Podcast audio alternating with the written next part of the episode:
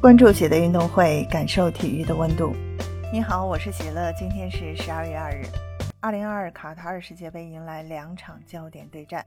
在西班牙一比二不敌日本后，虽然德国四比二战胜了哥斯达黎加，依然以净胜球不敌西班牙，无缘小组出线。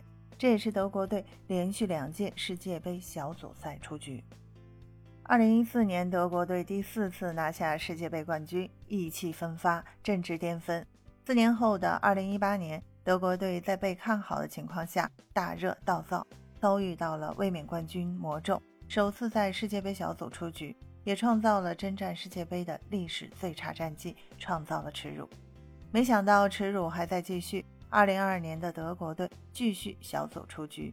作为世界杯四届冠军，德国队竟然连续两届比赛无缘淘汰赛。曾经的日耳曼战车，那支在世界杯最稳定的球队。那支十二次进入四强、八次进入决赛、四次夺冠的队伍，如今已泯然众人。德国队到底出了什么问题？有人说啊，是新一代的球员不行。然而德甲这些球星们个个在联赛上生龙活虎。有人还说是瓜迪奥拉的锅，因为他给拜仁带来了传控，导致德国足球开始失去铁血。人家瓜迪奥拉也会说：“我都离开德国队这么多年了，德国依然要执迷于传控，这能怪我吗？”这次比赛，只要西班牙能战胜日本，而德国这边能够战胜哥斯达黎加，那西班牙将携手德国共同出线。可西班牙在上半场手握一球领先优势的情况下，下半场被日本连扳两球，最终一比二不敌。虽然德国队在最后的比赛战胜了哥斯达黎加，依然遗憾出局。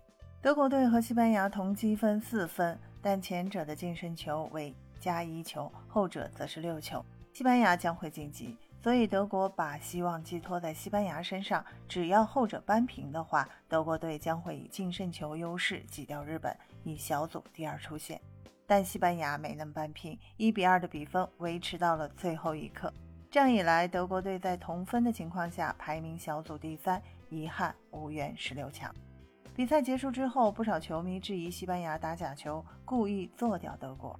有球迷也这样写道：“恩里克就是故意的，一比二落后的情况下撤下中锋莫拉塔，显然就是不想扳平。西班牙第二出线可以避开克罗地亚，选择实力更弱的摩洛哥，而且西班牙进入下半区，以便在四分之一决赛避开巴西。”也有球迷表示呢，别看西班牙获利，其实巴西队也是大赢家。为何这样说呢？因为他们基本锁定了 G 组第一，大概率会进入上半区。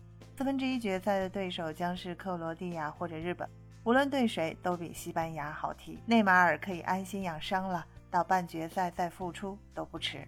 最后，西班牙携手日本队双双出线，这真的是名副其实的死亡小组啊！德国队两次无缘小组出局，也让球迷颇感遗憾。正如贺炜所说的，德国队员现在的表演不是贝多芬的钢琴曲激情而澎湃，而是诸神的黄昏，让人感慨。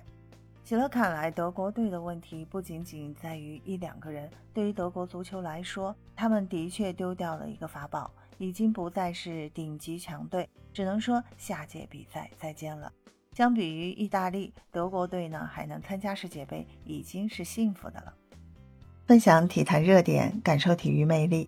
今天的内容你有什么想说的？欢迎在评论区给我留言。